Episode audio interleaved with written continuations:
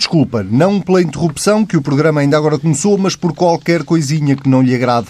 Admitimos as nossas falhas, mas avisamos já que vamos dizer tudo na mesma, doa a quem doer.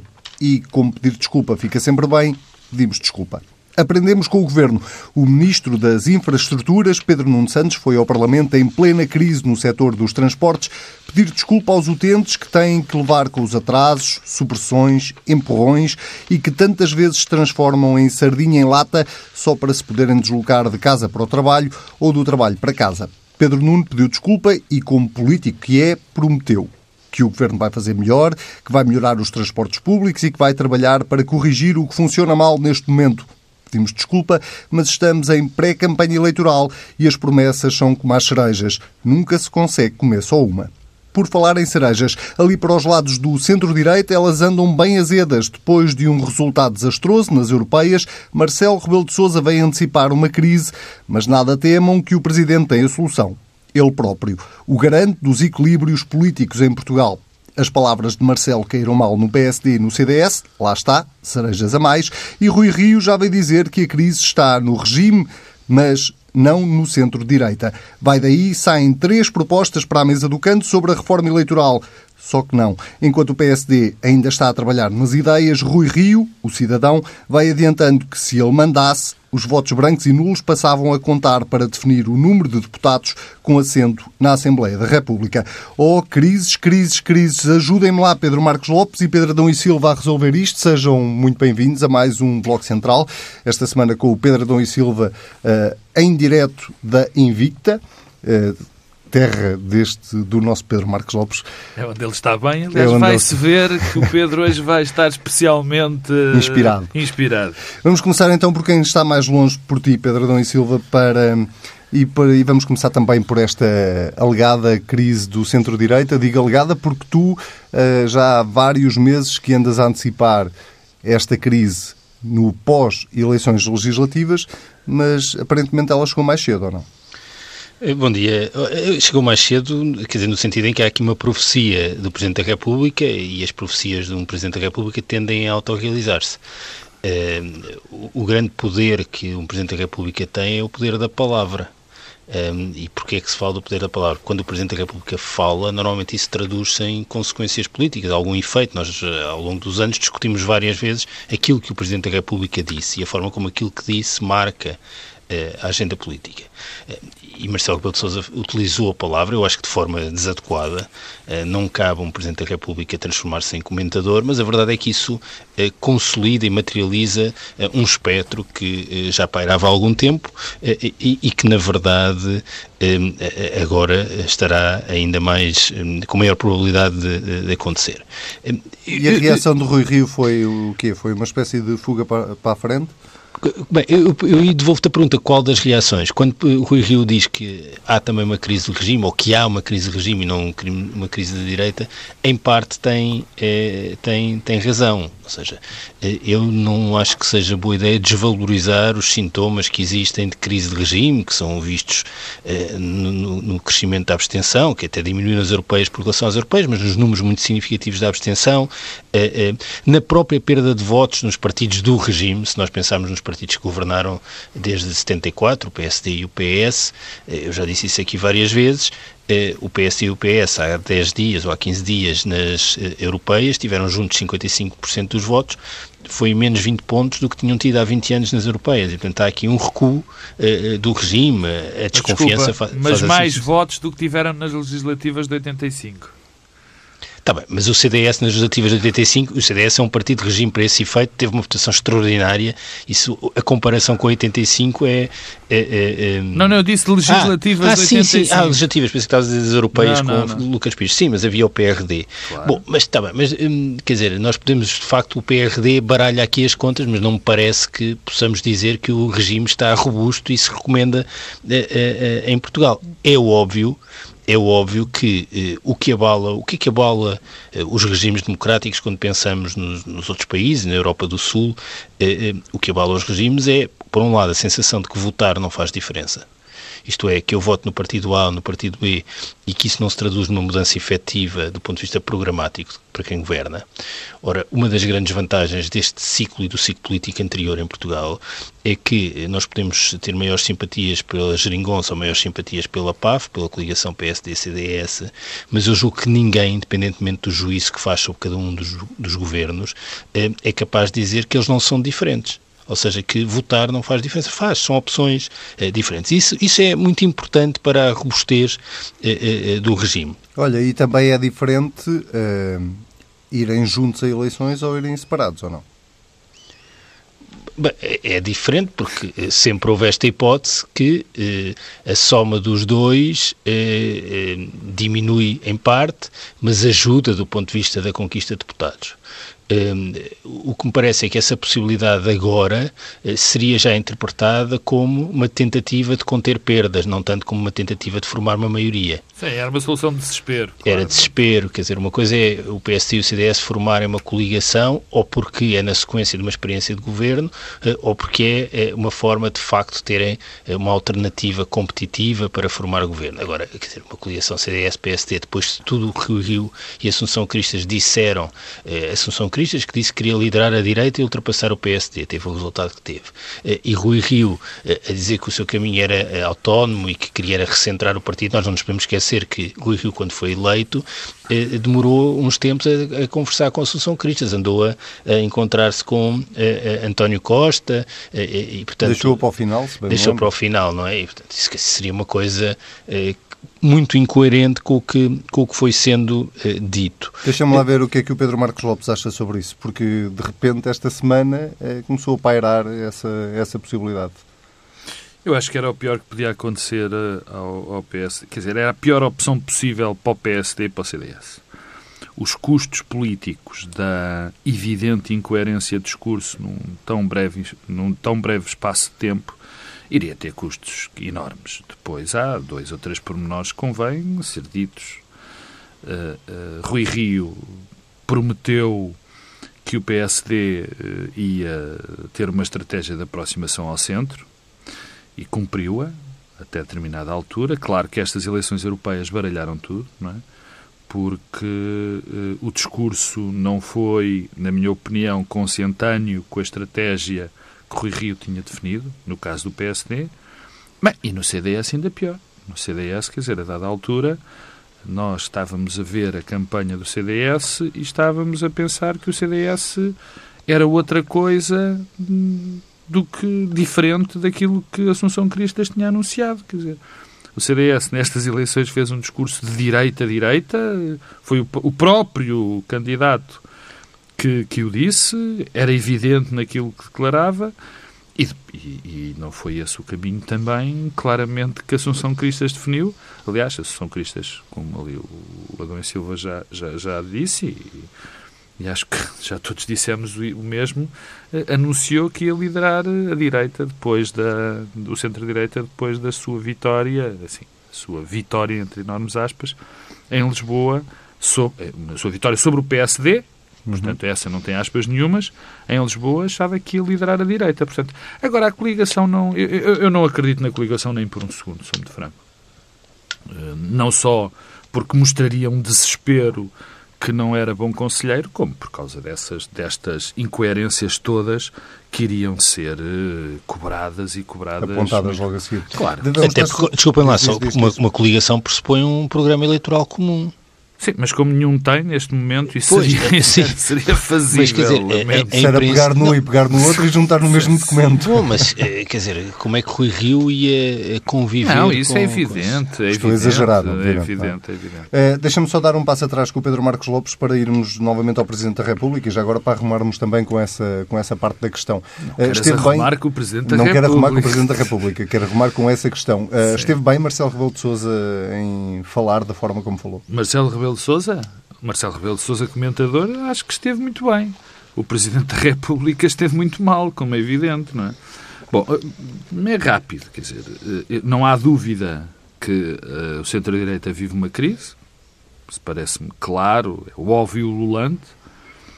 Depois, há outra afirmação que, que Marcelo Rebelo de Sousa tem, que para mim é bastante mais grave, muitíssimo mais grave do que este, do que este contributo que ele deu para a crise da, da, do centro-direita se aprofundar. Porque, obviamente, quando o Presidente anuncia, também se torna pai de uma crise, não é? Eh, eh, e vamos arrumar essa primeira questão. Teve mal, não o devia ter feito. É evidente que há uma crise no centro-direita. Quando anuncia ajuda a que essa crise aumenta, o Presidente da República não é comentador político, não tem que se meter neste tipo de situações esteve mal. E também e é achas é que, que Marcelo como? está a encontrar pretextos ou à procura de pretextos para se recandidatar? Acho isso um disparate. Eu vi isso, eu vi isso escrito por todo o lado, como vi outras coisas em relação a... Vi um... Como se o Presidente da República precisasse... Ah, quer dizer, é evidente que isto é, eu achei esse tanto a, o arranjar um pretexto como uma suposta marcialização do regime, acho isso um disparate sem nome. Quer dizer, achei uh, um disparate sem nome. Mas há uma parte que eu acho uh, particularmente. Uh, digamos que o Presidente da República falhou particularmente. Que foi quando disse que era necessário, que no fundo dizer que ele era necessário como Presidente da República por ser um homem do centro-direita, as palavras não são estas, mas foi este o conteúdo, que ele era um homem necessário neste momento ao regime por ser um homem de centro-direita para contrabalançar. Perguntar-me-ás, bom, mas isso tem alguma lógica? Eu disse, não, como comentador até nem me parece mal que ele dissesse isto. Como Presidente da República, acho profundamente errado. Quer dizer, todos nós, e, não, não, somos nós, toda a gente acha que o Presidente não pode ser um Presidente de uma facção, de um, de, de, um lado do país, de um conjunto de cidadãos do país. O Presidente da República, no momento em que é Presidente da República, é Presidente da República do país inteiro, todos os cidadãos. Ele colocar-se a si próprio como uma espécie de representante, ou como um representante do centro-direita para contrabalançar o jogo político partidário. Mas, ao Pedro, não assim. parece que tenha sido isso que o Presidente sugeriu, porque eu, eu julgo que o Presidente tem como uma das suas responsabilidades e até competências eh, o equilíbrio do sistema. Pois, por Portanto, isso mesmo. A presidência funcionar como equilíbrio do sistema parece uma coisa absolutamente razoável. Não, e, naturalmente, a partir do momento que o sistema está desequilibrado para a esquerda por força eh, da maioria parlamentar e daquilo que é a maioria social e política neste momento, eh, acho que oh, não me choca que o presidente se veja a si próprio como um garante de equilíbrio Pedro, do sistema. É verdade se ele tivesse dito isso. Mas, na minha opinião, naquilo que eu ouvi, ele não o disse.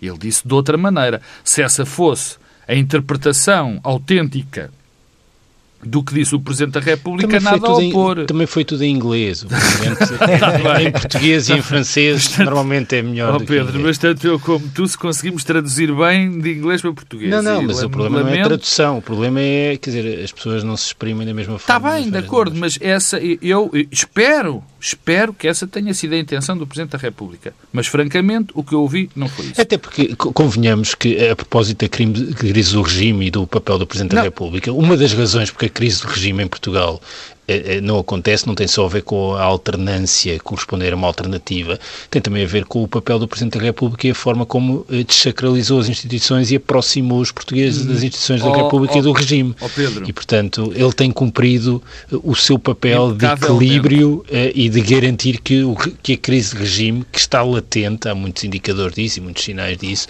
não se materializa de, de outra forma. Não duvidamos, não discordamos disso, que o Presidente da República tem sido um, um um fator de equilíbrio. Mas além daquilo que eu disse, de eu achar que o Presidente da República não se pode pôr como um contrapeso de equilíbrio institucional no que diz respeito à esquerda ou à direita, eu insisto, não concordo com isso, acho isso um erro. Eu acho isso um erro, enunciar isso é um erro. Já disse, como comentador, acho que faz muito bem. Enunciar é um erro de palmatória. Mas é pior. É porque aí Rui Rio pode ter razão quando diz que há uma crise de regime. Eu acho que há sinais, eh, enfim, não tão preocupantes como parecem, de, de uma crise de regime, de, de, das pessoas. Eh, a abstenção é evidentemente um sinal, alguma falta de confiança nas instituições também é um sinal.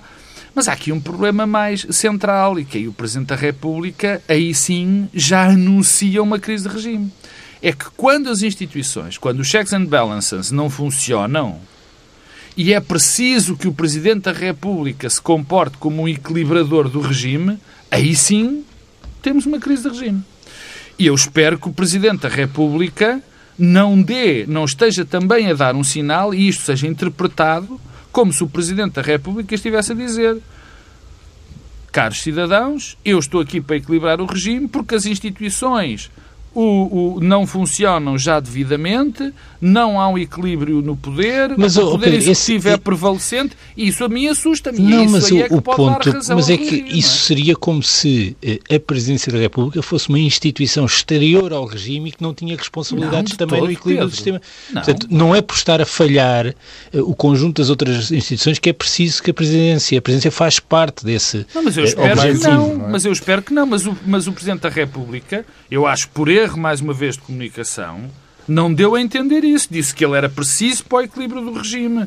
Que, era, que ele é o garante do bom funcionamento das instituições. Mal estávamos se o garante do bom funcionamento das instituições não acha que as instituições estão a funcionar. E Vamos- depois há aqui um problema no centro-direita. Deixa-me só terminar com este. Desculpa, Pedro.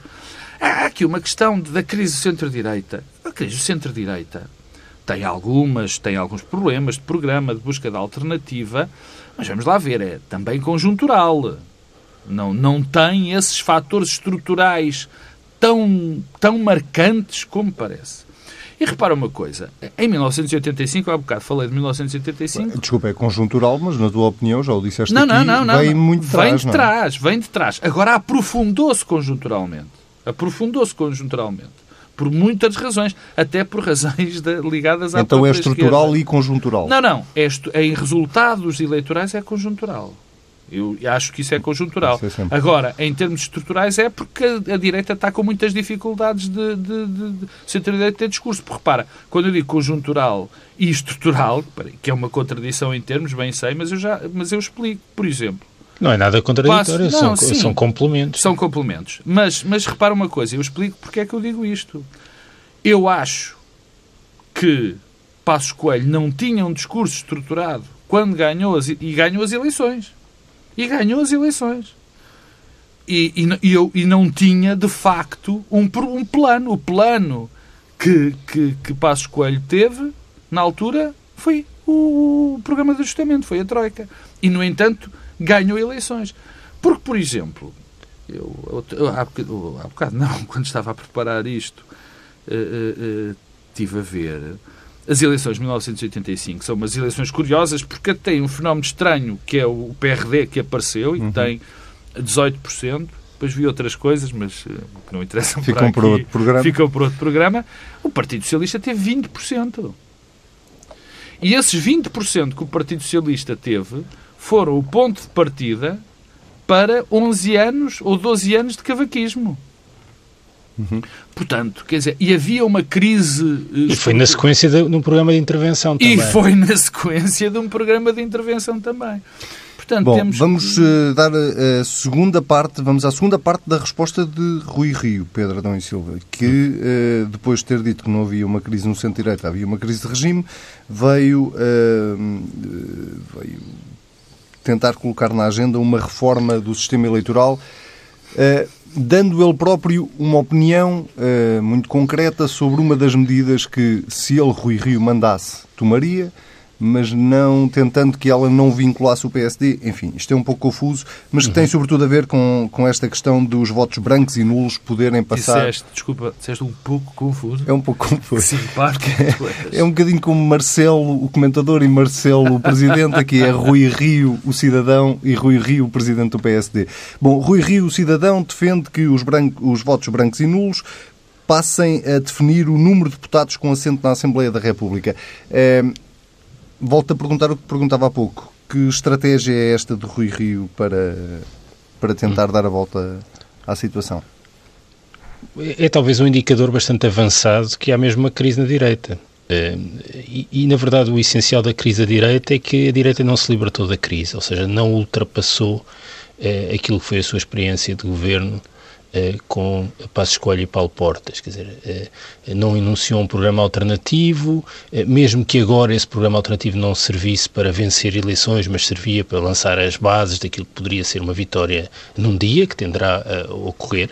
Ehm, e, e normalmente, quando os, quando os partidos estão em momentos de grande desorientação, e devo dizer que, independentemente do resultado eleitoral, aquilo que se passou na noite eleitoral e depois nestas duas semanas eh, só tem agravado a, a, situação. Quer dizer, a sucessão de declarações de Rui Rio, a desorientação estratégica, eh, eh, estão certamente a, enviar o PSD para mínimos históricos ainda mais baixos do que aquele que já teve nas, nas europeias. É uma espécie de prova dos nove, quer dizer, normalmente quando os partidos não sabem o que é que vão dizer, propõem uma, uma reforma do sistema eleitoral. Apesar de tudo, essas reformas de sistemas eleitorais que os partidos, à vez, vão, vão propondo, eh, têm um racional, eh, obedecem a princípios que estão presentes em sistemas noutros países, eh, a soluções já, já testadas. O que o Rio fez é uma espécie de proposta saída de um comentário do Facebook. Quer dizer, eu, eu, eu devo dizer que não compreendo essa distinção entre a título pessoal e outra coisa é o partido essa distinção não existe. Bem, pode existir em matérias completamente pessoais que têm a ver com opções sobre questões até morais ou, ou de costumes. Ou de costumes. Bem, e mesmo assim é duvidoso, mas apesar de tudo eu acho que há um argumento que se pode fazer sobre essa distinção. Agora, em, em matérias que têm a ver com a, a, a, reforma do sistema eleitoral, por um lado, e, e por outro, quer dizer, eu acho que certamente não há nenhum adulto a acompanhar Rui Rio que o deixa fazer uma proposta desse género, porque isso é de tal forma absurdo eh, que nem eh, necessita de qualquer discussão ou debate, porque agora vamos fazer aqui um, um cenário alternativo. Imaginemos que agora os partidos concordavam com essa proposta, e então como é que isto se operacionalizava? E o próprio PSD não concordava com ela. Podia acontecer. Não, mas, mas, mas, mas eu é estou convencido que as pessoas do PSD que refletem sobre estas matérias e que têm que dizer, ninguém, no seu perfeito juízo, eh, está disponível sequer para, para debater um tema, uma proposta destas, porque por tudo, até pelos incentivos que dá uh, ao aumento da crise do regime e os incentivos aos votos brancos e nulos, mas eu já nem digo isso. Agora, uh, façamos o seguinte cenário: os partidos todos no Parlamento eh, concordavam em eh, introduzir esta alteração no sistema eleitoral português. Como é que isto só, só para Se era porque alguém tinha posto um veneno qualquer na água. Mas, mas, mas, mas, é que Lisboa, uma forma de discutir eh, propostas políticas é discutir como é que elas se concretizam. Eh, e, portanto, independentemente da discussão eh, sobre se é justo ou não, se é adequado ou não, eh, se, há maioria para a viabilizar, imaginemos um cenário em que ela amanhã era aprovada. Como é que as eleições legislativas se organizavam do ponto de vista do voto e da distribuição de mandatos com esta proposta em vigor? Já agora, rapidamente, tu achas que era agora, daqui a um ano, a breve trecho, era necessário fazer uma reforma do sistema eleitoral, independentemente desta... Eu acho que não. Proposta do Rui Rio. Eu acho que não. Acho que não, acho que eh, a razão porque o regime tem problemas, eh, ou as razões, não têm a ver com a natureza do sistema eleitoral. Eh, aliás, o sistema eleitoral, até por garantir alguma uma proporcionalidade, é um fator de proteção do, do regime. Mas tu não sentes que os cidadãos se sentem menos representados? Mas não é por causa do sistema eleitoral. Uh, os fatores são outros. É pelas desigualdades, pelo desemprego, é pela, pela desconfiança face às instituições. O sistema eleitoral uh, não, não me parece não que seja é uma variável tão relevante. e para que é que nós temos sistematicamente discussões que não levam a lado nenhum? Porque se nós estamos a caminhar no sentido de ter eh, maior fragmentação da representação e, e, com isso maior pluralismo, o debate que nós estamos a ter, eh, o debate que tem a ver com a realidade concreta, é em torno de saber se nas próximas legislativas, além de um partido que entrou nas últimas legislativas e que poderá crescer, que é o PAN, se a Aliança ou o LIVRE também entram. Ou seja, estamos a discutir a, a presença de mais eh, partidos com representação parlamentar, ou seja, maior pluralismo que a reforma do sistema eleitoral, todas as discussões que se têm sobre a reforma do sistema eleitoral é no sentido de diminuir a proporcionalidade eh, eh, e diminuir o número de deputados. Ou seja, na verdade, é um pouco ao arrepio daquilo que os portugueses têm querido expressar em eleições. Que é mais diversidade no que é mais, maior diversidade. Portanto, não, e, repara, eh, e é os partidos principais terem menos representação. Pedro... E, portanto, íamos ter que um prémio, um bónus maioritário. É que eu não sei, quer dizer, não, não, consigo compreender exatamente o que, é que, o que é que, de que é que se está a falar e porque é que se está a falar, a não ser o facto de haver falta de assunto uh, e, e, incapacidade de enunciar uma alternativa programática, que o PSD podia, devia e tem margem para o fazer. Pedro Marcos Lopes, é falta de assunto? Não, isto... Ou é empurrar eh, um problema com a barriga? Não, isto é o que Pedro diz, e já dizer, e não falta que eu diga, é quando não se tem nada para dizer, fala-se do sistema político, e do sistema eleitoral, e do sistema político eleitoral.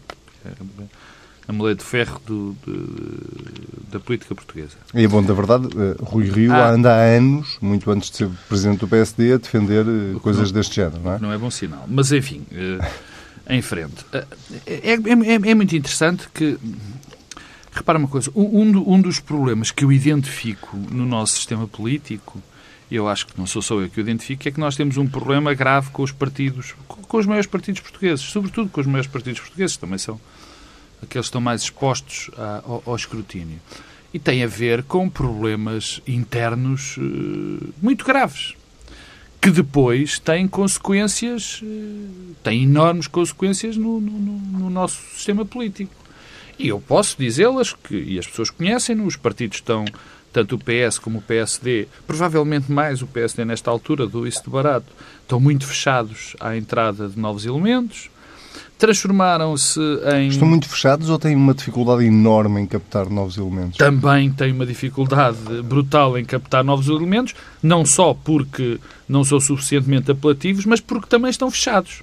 Porque é muito difícil uma pessoa apresentar-se ali na secção de um partido e dizer: Olha, eu também quero intervir. É difícil. Tem muitas dificuldades em captar uh, pessoas na sociedade civil, pessoas com importância e com impacto e que, e que tenham um papel uh, relevante na sociedade civil. Estão minados, completamente minados, os seus esquemas de escolha de, dos, dos candidatos estão, são, são, estão completamente minados. Eh, a história das carrinhas, das pessoas que vivem 30 elementos dentro de uma casa.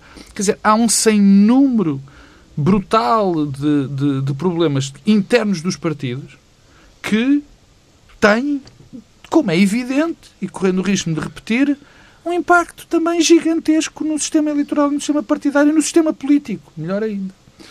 Porque depois as escolhas de deputados são como são e não é em vão, não é em vão que a qualidade média do Parlamento tem diminuído tanto. Isso não é consequência exatamente do sistema eleitoral e do sistema político, é consequência dos partidos estarem a funcionar muitíssimo mal. E depois também tenho, e tem outros problemas.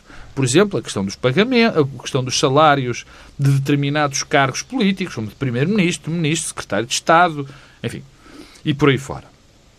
E, portanto, esses problemas que os líderes dos partidos são os responsáveis e que deveriam lutar para que isso mude dentro dos seus partidos. E, curiosamente, o secretário-geral Rui Rio teve um bom papel quando o presidente Marcelo, quando Marcelo Rebelo de Sousa era líder do partido nesta, nesta vertente.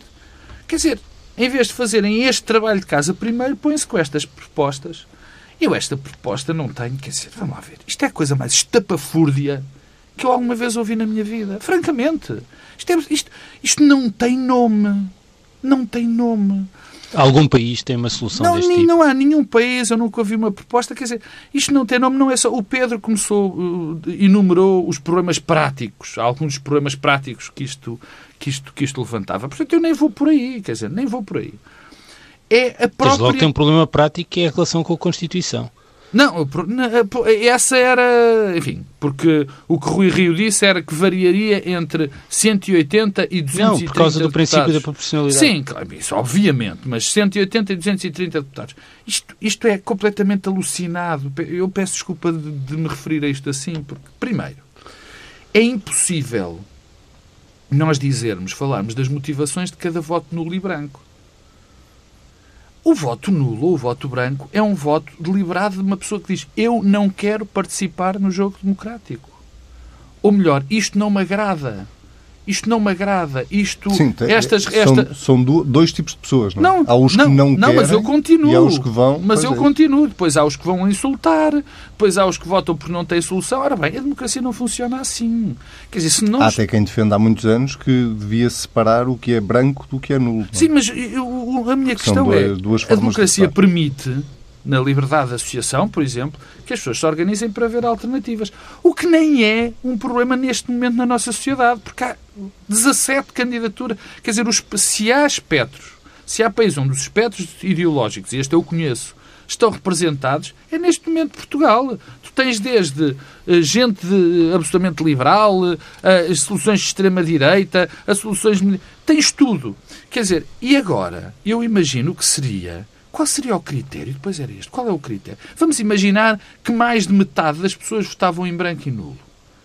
Havia já um problema de representação eh, definido desta forma. Porque, sendo assim, só haveria 180 lugares ocupados. Mas, valha-me Deus, se se quer que essas pessoas estejam representadas, metade do Parlamento não devia estar. Ah, claro, há esse problemazito da Constituição não, não permitir menos 180 uh, eh, deputados. Isto é completamente... Quer dizer, eu, eu espero que Rui Rio que já o devia ter feito noutras, noutras coisas, como todos os políticos. Quer dizer, peça desculpa, dizer que não pensou bem, porque isto tem um potencial de ridículo. Quer dizer, ainda bem para Rui Rio que ninguém na oposição se lembrou de brincar com, esta, com isto, porque isto tem um, um potencial de ridicularizar um líder que é assombroso. Portanto, espero que se esqueça rapidamente. Uh, não, não será preciso pedir desculpa? Uh, Pedro Adão e Silva. Foi outro dos temas da semana. Eh, um governante, não é inédito, já tivemos outros casos, ehm, mas foi, bem, no tempo de passo escolho, lembro-me que houve uma, uma fase que havia vários ministros que pediam desculpa. Ehm, Pedro Nuno Santos foi esta semana ao Parlamento pedir desculpa aos utentes dos transportes públicos. Ehm, foi assim uma coisa sincera ou, foi, ou é o governo a pensar eh, na campanha eleitoral e nas eleições? Bom, e o próprio Primeiro-Ministro falou do tema dos transportes públicos. Sim, é? já sem pedir desculpa. É, já sem pedir desculpa. É, quer dizer, eu acho que é ao mesmo tempo o reconhecimento de uma fragilidade, mas também a identificação daquilo que será é, a afirmação programática no próximo ciclo. Ou seja, com isto, aproveitando o facto de o Rio andar entretido com bandas flutuantes de deputados, o PS ocupa o espaço eh, da alternativa programática. Um, da alternativa programática àquilo que foi a própria experiência destes uh, quase quatro anos. Um, Usando como alternativa programática os seus próprios problemas que ficaram por claro, resolver. Claro. Uh, isto repara que é fundamental. Ninguém vence eleições com base em conquistas passadas. As conquistas passadas e o sucesso são sempre importantes, mas é preciso enunciar alguma coisa que se queira fazer para, para o futuro. Eh, ora, eh, parece mais ou menos óbvio que o que está aqui a acontecer é a identificação eh, de uma estratégia para os próximos quatro anos. Um, e, e, assumir a liderança do debate programático é, é normalmente uma vantagem uh, em contextos eleitorais. E, portanto, um, até por força daquilo que foi a experiência da campanha das europeias, uh, Assunção Cristas, no fundo, já o reconheceu. E também Rio nas críticas que tem feito um, à, à, estratégia de, de, Rangel, muito agressiva, uh, muito crítica, a, própria, a próxima campanha tenderá a ser uma campanha muito mais programática. Um, e, nesse sentido, este tema dos transportes e dos serviços públicos eh, pode bem ser o tema, a nova devolução de rendimentos, ou seja, no fundo, eh, o Governo fez nesta legislatura aquilo que a maioria das pessoas achava impossível, que era combinar devolução de rendimentos sem prejudicar o déficit e combinar isso com os vínculos europeus e com eh, o acordo parlamentar à esquerda, eh, e no fundo precisa de encontrar aqui um equivalente funcional, um substituto. Hum. Ora, isto pode ser o substituto. E reconhecer a fragilidade, dizer, bom, nós devíamos ter feito isto, mas não foi possível, uh, até por força daquilo que estava a ser feito, não é? Eh, pode ser, pode ser importante. Eh, e o reconhecimento da fragilidade também esvazia a capacidade do PSD e do CDS agora eh, assumirem grandes críticas em relação à matéria, porque no fundo o governo, e a partir de certa altura passar-se a falar dos partidos, portanto o PS vai tentar aqui ter uma estratégia para a recuperação e para a e para a melhoria do, dos, dos, serviços públicos. Eh, eventualmente até eh, o, que, o, que faria sentido era replicar aquilo que foi feito com o grupo dos economistas, ou seja, criar eh, uma, uma Não é que essa estratégia tenha corrido propriamente bem, não é? Qual? A do grupo dos economistas. acho que estás, desculpa dizer, acho que estás mesmo muito equivocado. Não, estou, porque... só, estou só a avaliar pelo resultado eleitoral. Eh, sim, eh, mas nós não temos o contrafactual, eh, porque há uma coisa que acho que a principal fragilidade, para recuperar a expressão da fragilidade, que o Partido Socialista tinha há quatro anos era a falta de credibilidade na frente orçamental. E, portanto, e por isso tentou, criou um grupo de economistas para que credibilizou. credibilizar. Credibilizou. Mas nem por isso o eleitorado. Bom, não sabemos, não sabemos, isso, não, é? não, sabemos o que teria acontecido não fora isso, ah, não, isso, não, e, isso não e, as, e as repercussões que, que isso poderia ter na governação. e, e, a verdade é que eh, hoje, do ponto de vista da credibilidade na gestão orçamental, o, o PS está à frente dos outros partidos. E, e, e, quer dizer, e podemos isso, continuar a atribuir isso a esse exercício que no, no primeiro embate não foi suficiente. Mas, mas, eu digo é que eh, agora é preciso fazer alguma coisa uh, do mesmo género, ah, uh, numa matéria que, obviamente, uh, toca na vida concreta das pessoas cotidiana e em que a direita tem um problema de credibilidade, ou seja, ninguém eh, acredita eh, que, vai, que o PSD e o CDS é que serão os partidos capazes de melhorar os serviços públicos. Porque há uma desconfiança dos próprios partidos uhum. em relação não, à responsabilidade não há, pública. Não há só Pedro Marcos Lopes, tu é desculpas? Não, que isto não tem a ver com desculpa. Eu, eu, eu quer dizer, eu, não, até me espanta a, a, a dada altura que se. Uh, enfim, espanta-me no bom sentido que o Pedro uh, ache que, que é possível sequer o Partido Socialista, outro partido qualquer, ter um discurso, uma espécie de anúncio de, de campanha ou de linha eleitoral de recuperação da qualidade do, do serviço público. E, e porquê é que eu digo isto? A doutora Manuel Ferreira Leite esta semana teve uma, uma afirmação muito criticada muito criticada, mas, mas eu acho que curiosa. Por causa da questão do déficit. Sim, e, e, e as palavras dela foram isto, deixa-me deixa ler. O déficit português não é sustentável e que é conseguida à custa de uma enorme carga fiscal e um corte excessivo na despesa pública. Tão excessivo que os serviços públicos não funcionam. Bem, isto tem a ver, isto remete-me, a mim, remete-me para aquilo que foi a, governação eh, Passos Coelho e, e, o paralelo com a governação Centeno, no fundo. O que é a seguinte? Remete o ponto dela, não. Não, não, remete o ponto dela, remete o ponto dela, remete para essas duas governações e para a possibilidade que nós temos das coisas serem diferentes. A questão é muito simples. Passos Coelho e, e, e, e na sua governação decidiu politicamente e com um discurso absolutamente eh, eh, enfim, catastrófico em, em, muitos sentidos, eu critiquei na altura, portanto já não vale a pena eh, voltar a falar disso, teve uma política que basicamente foram cortes nos salários, cortes nas pensões, cortes nas reformas e um aumento brutal de impostos. O que é que vivemos hoje?